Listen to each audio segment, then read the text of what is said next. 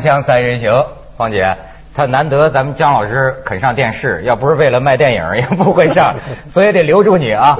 再接着聊，但是那个什么香槟酒是喝完了，咱二锅头，二锅头，二锅头啊，豁出去了，豁出去。干吗？不不干吧。嗯，再干就是茶叶了。哎，晃晃姐，你跟他那么熟，你说咱今天聊聊这姜老师什么呢？觉得得说说他的家长里短。就聊聊他也行。你刚才聊了半天毛泽东，他们家跟毛泽东是最熟的，他妈教过毛泽东英文。哦，这是真的。对我妈跟毛主席曾经吃过红烧红烧肉。哦。呃，就光吃过肉不是吧？吃过很多次饭吧？吃过很多次饭，在教教完英文以后的话就吃饭。但是我在他们家吃过饭，你去他们家吃饭的话。他张罗，你说说你那张罗的感觉？怎么说？从跟毛主席吃饭说到他，就毛主席吃饭，据我妈说是不张罗。毛主席有服务员啊，对吧？该该吃饭虽然简单，但是那几菜就给你端上来了。咱们今天要缅怀毛主席吗？从容的就把这饭吃了。我们去他们家吃饭。哎，你我一直忘了问你，那你见没见过毛毛？我没有，我没有，我从来没见过。你妈没带你去过？没带我去过。这好事都都。咱能不说毛主席了吗？我长得太寒碜。对，咱咱说。见主席。咱说说姜老师，咱说说姜老师，都说不是说才比天高嘛，命比纸厚啊。这个，你你觉得姜老师，因因为我想跟你谈谈这个智力哈，我哎，我国家，我我要跟南美洲啊，我要跟你求证一下，因为我听认识你的有的人说，呃，这可能对你不太好啊，就说他呀自视智力很高，他有一种对于低智力的人的蔑视啊，还是说？你觉得你有这问题？没有，他对我一直特别好。对我也不错，对我也不错。不，这这这没有，就是那不叫欺负人吗？那不会。啊，你比如说像有些记者不就说了，说姜老师怎么老呛我们呢？我们招他惹他了。不是，那那分什么样？你你算记者吗？我现在是记者。我们俩都算做媒体的。对啊，所以咱咱咱不处的挺好嘛。嗯。要要如果非得问你说你什么时候开始搞对象，你孩子什么时候怀的，你这没法聊了，对不对？你那得公平，你你把你的事聊聊，我把我事聊聊。他不聊他的事儿啊，我觉得他这点比较可爱，他也聊他的事儿，嗯，你也聊你的事儿，咱们都互相聊，对不对？但是看来你对一些社会上的这个。所谓人情世故啊，或者是说流行习惯呢，你是毫不就是毫不认同。比方说，流行什么呀？你算明星吧？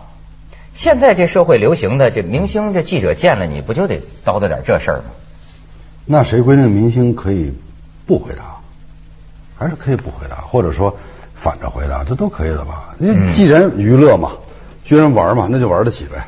嗯嗯，不再说，我问你就得说的，对不对？那我是本着跟他玩的心态，你是这么一种心态，不是看不起，是是玩的心态。没有看不起，人家都那么点小孩儿，我我这次我七年，呃，或者七年当中有几年，就我大概想至少有四年，就没跟记者聊过天这次再聊的时候，发现这帮记者都非常小，甚至小到就是你把他当孩子了，你怎么能跟他着急呢？不能着急。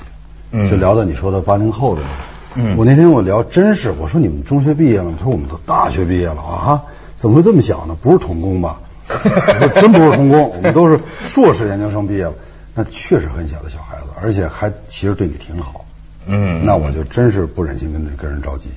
哎，真是，现在好像跟这个记者呀，这个关系都挺好，但是是不是因为这个电影要发行了？啊，你那那你看看吧。等发行完了之后，我什么样？还是挺好。你说，哎，你对这个八零后，现在八零后，你有什么印象啊？呃，这么说吧，我们的剪接师的助理，嗯，场记，包括我几个副导演，你要这么说，我还真是一往情深对他们。我有个感觉啊，特别有意思，就是比我小七八岁的容易装嫩，在我面前，但是到了八零后的，包括房祖名。啊，我那个副导演和房祖名是一个年纪，他们这帮孩子反正给我一个非常深的印象，不装嫩，而且他用得着装嫩吗？他本来就嫩。啊，对了，你这话说的对，他嫩的时候他反倒不装嫩，而且特别有责任感。我把这俩八零后的发到嘉峪关去给我训练骆骆驼去，训练的之好，因为我要这俩骆驼这么并排走的非常好。嗯，最后当然他们想了很多办法了，让这骆驼走得非常好。但是这几个所谓八零后的孩子，给我印象非常深，他们非常像老爷们，非常有责任心，而且不叫苦不叫累，而且把这事儿做的，我说好了还不干，还得他们觉得好才行。你看，现在就有些像我这个岁数的人，我就发现说起八零后的，往往会摇头。你比如说，有的人就说说，我就发现跟这些大学生们聊天，他没有超出我的阅读范围啊。他读过的书我全读过，我读的比他多得多，就感觉好像八零后啊很无知啊，或者说是有些什么问题。你那儿不是也好多八零后？你你的感觉呢？那么，我是觉得八零后的这帮人有点意思。因为因为因为八零后的这帮人，他们的经历算隔辈亲是吧？呃，有点算 隔辈亲。另外一方面呢，我觉得八零后的话，他的成长过程跟中国哪一代都不一样。你像我们得费多大劲儿去找我们想看的东西，怎么着？这些东西对他们来讲的话，特现成儿。对。所以他等于就是说，这种文化呀，还有什么，就是你说的那国家智力哈，嗯，那个营养哈。对他们来讲是现成的。嗯，你说到这个营养啊，我倒是想起有一个学者叫李欧凡，在我们这儿做节目，他也研究电影嘛。他研究电影，他就觉得现在中国的这一代人呐，他在接受电影营养方面跟外国人不太一样。你比如，其实是因为盗版碟，在盗版碟上啊，所谓的艺术片、经典片、商业片是并列杂陈的。他就发现，比如说什么特鲁弗的什么四百击啊、四百下，他可以跟变形金刚，或者可以跟这个无极。都放在一起，他们都看了。他说这在他的国，就就是他原来在外国，他说他这种电影是这一部分人看的，但是他就觉得中国非常有意思，就是说这么一种大杂烩的一种电影影响，也算雅俗共赏呗。你你能感觉到他们喜欢什么样的电影吗？那就是好的来劲的呗。这就是太阳照常升。我这看那个成龙，他就是房祖名啊，接受采访，哎呦，我就发现啊，他这个年轻演员呢。是不是他这个人就是气场很强，你知道吗？呵呵，因为我看房祖名就说说哎呀，这个戏拍完了，最后一个镜头完了，说姜文拍了一下他肩膀，说你是一个好演员。然后房祖名说说你不知道我那个高兴啊，我就是以后谁再说我演戏演不好，我都不相信，因为他说我是个好演员。因为他确实跟我后来他他说过，他说他说有一些人认为他不是好演员，就是成龙的儿子。我觉得确实对他挺冤枉的。他确实是个非常不错的演员，而且我我我我这么说吧，我认为谁都可以有机会成为好演员，只要有一个合适的角色。嗯，所以我经常跟他说，我说你喜欢谁啊？他说我喜欢那 Pacino。我说 OK，那你就比他演的好点就完了。他这怎么可能？我开玩笑。我说我告诉你，我不是跟你开玩笑，你非常有可能在很多镜头里边比他好。所以经常我拍完之后说，我说等会儿方总，你你你差一点。他说比谁？我说比帕奇诺。他说啊，那好了，再再再来一遍。他说对不起，我说你可能比他好了多了点，咱不要那么多，好一点就够。所以这时候他也很开心了，我也很开心。我我一一一边是跟他开玩笑，一边我还真不是跟他开玩笑。我确实觉得他是个好演员。黄老师，你你觉得他能教出一个好演员吗？绝对，这不是教的。你不觉得能？但是我觉得就是说，固然就是说。小孩有这个 DNA 哈，他那什么，但是他还是得需要去参加好的电影。我觉得第一鼓励非常重要，你不鼓励他，不能骂是吧？我从来不骂演员。第二呢？我原来就想演电影，就是被导演给骂没了。下回下我请你，咱俩演。这这电影就咱俩。梦想照进现实。梦想照进现实。知道重重拍一遍。嗯。然后是是是这样，我我这么说吧。第一，你必须要鼓励他；第二呢，有一个合适他的角色；第三，我我我觉得要把这个整个环境弄好，让他有自信和安全感，敞开他自己的心，把里边那些东西拿出来，他就会非常出色。但是不是说你做演员的时候经常跟导演发生冲突吗？人家导演都觉着你是个很难对付的演员。我也听到这样的传说，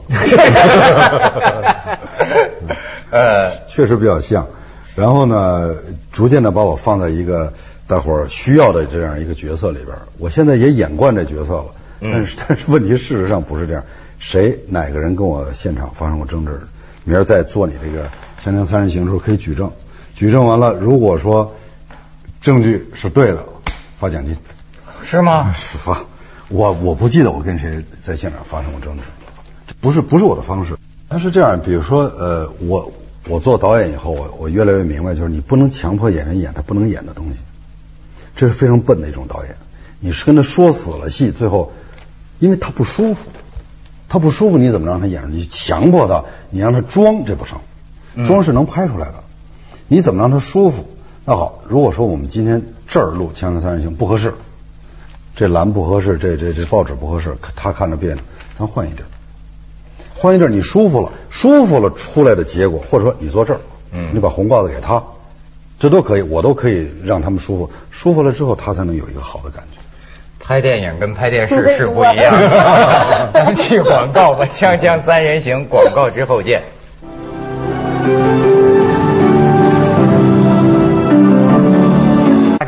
况且你你有没有听说过这是追加投资啊？这是好像当年拍《阳光灿烂的日子》是最多的那个用的那个胶片的那个多少尺啊？那是不是因为这追加的？是因为钱没到，更惨。我从来没有超过周期，没超过预算。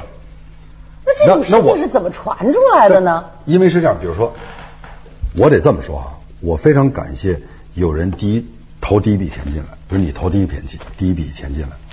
他投第二笔钱进来，那么你是好心投进来了，然后你突然家里有点事儿，你这钱来不来不了了，因为电影就跟打仗似的，子弹不到，你你你伤亡更大嘛。对你经常碰这时候。你应该到了，你没到，然后你不能解散，这个机器设备都在，嗯，而且你会说，你你也不能跟我说，你说姜我不到了，你你也在努力，你说明天到，后天到。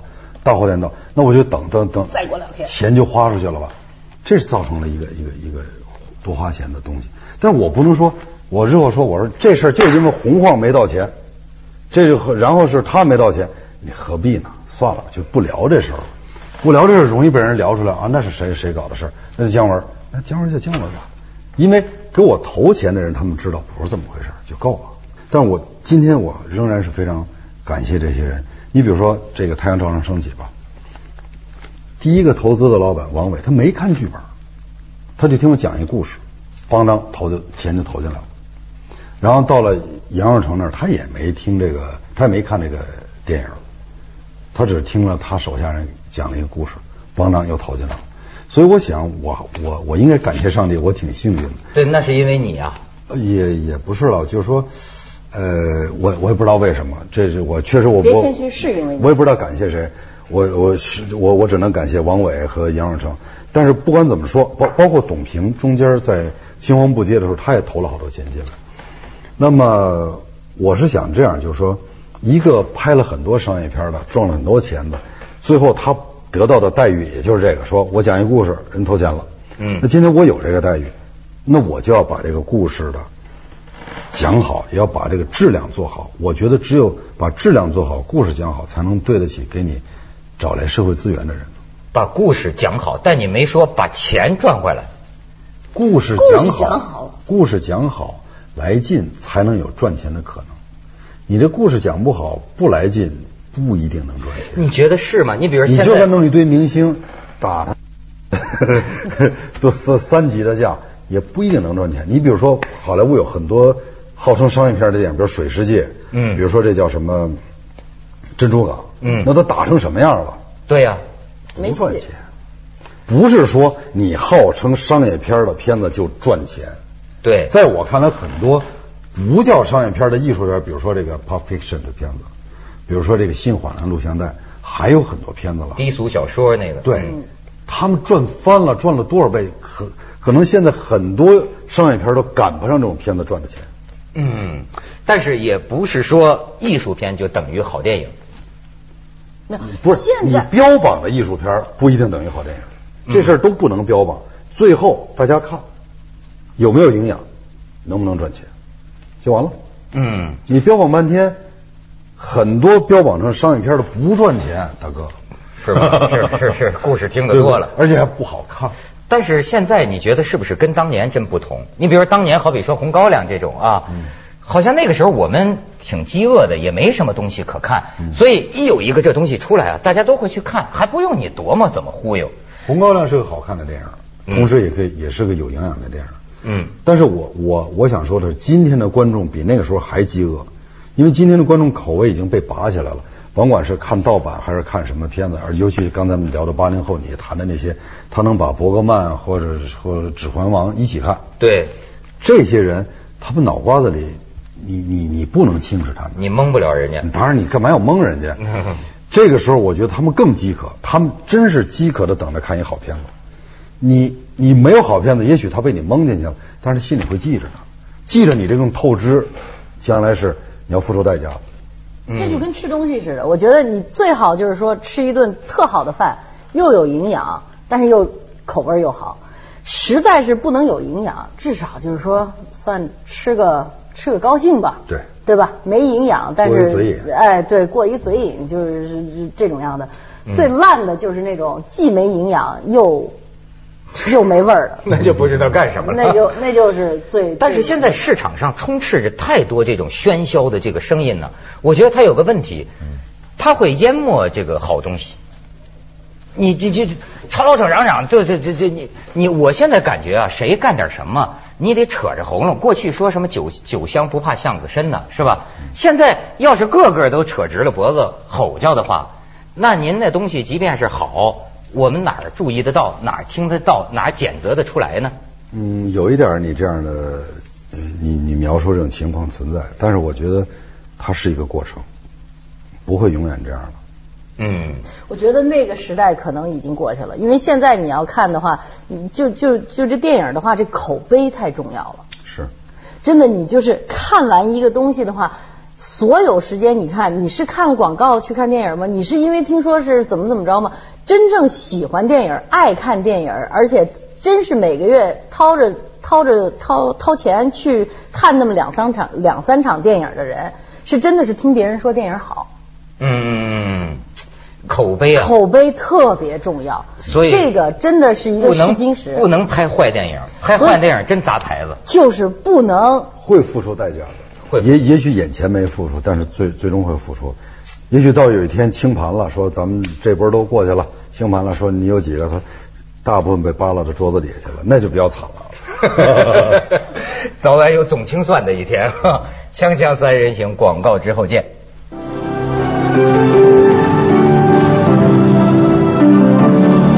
酒劲儿下去了，晃姐赶快刺激一下。呃，我就想问他，就是说，他好像就是说，有的时候对这个什么是就是什么娱记啊，什么这些媒体啊，什么我我都不是太关注哈。你看电视吗？